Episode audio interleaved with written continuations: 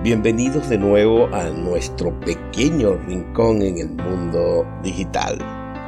Sí, soy Juan Laya y estoy encantado de recibirte en nuestro espacio de compartir saberes digitales. Esperamos que lo disfrutes tanto como nosotros.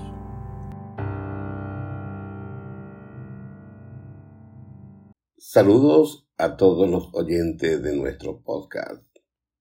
En esta ocasión hablaremos sobre la inteligencia de negocios, o mejor dicho, Business Intelligence.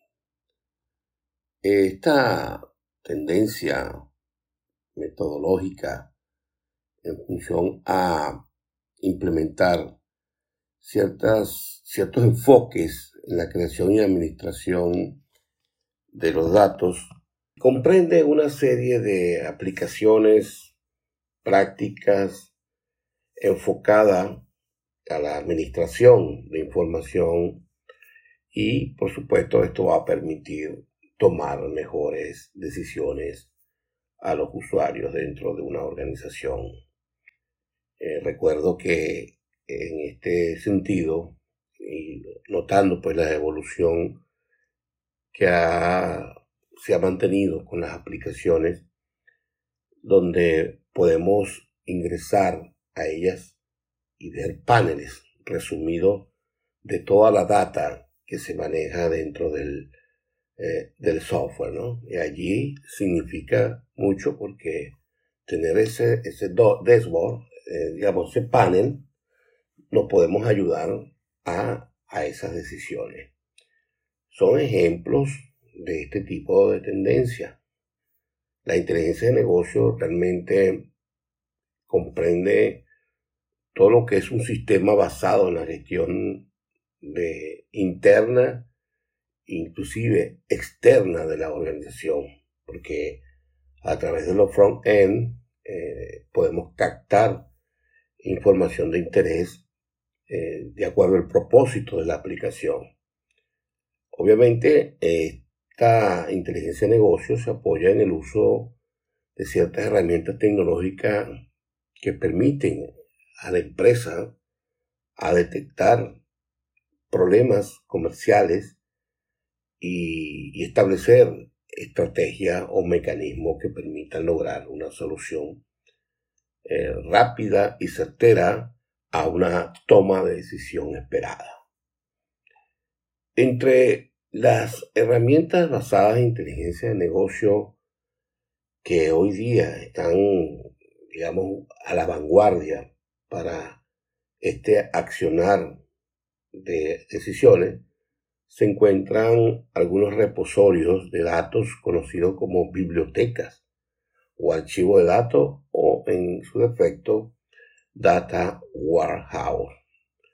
La data warehouse eh, son utilizadas por organizaciones que gestionan eh, volúmenes de datos eh, altos conformados por mm, data Mars, donde se consolida parte de la información que posteriormente son utilizadas por estos cuadros de mando analítico, por ejemplo, como el Balance Scorecard eh, eh, que es un cuadro de mando donde se determina pues cuáles son las acciones y responsabilidades certeras de, los, eh, de las decisiones que se tienen que considerar con los datos.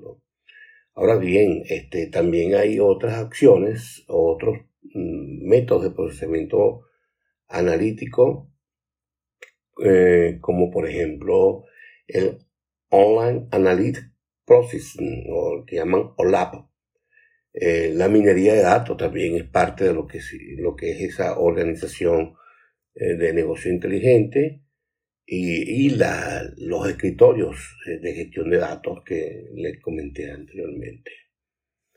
La importancia de la información en las organizaciones fundamentalmente este, radica en la disponibilidad de la información en el momento adecuado eh, con esas precisiones de calidad, permitiendo eh, reducir esa incertidumbre que generan los cambios en, dentro de la estructura de la información que se genera en estos entornos de aplicación. Por lo tanto, es fundamental entender qué es la inteligencia de negocio, cuáles son las herramientas que se utilizan para mejorar ese proceso de toma de decisiones y por qué la información es tan importante en las organizaciones.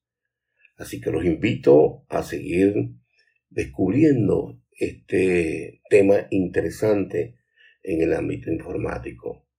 Seguimos avanzando.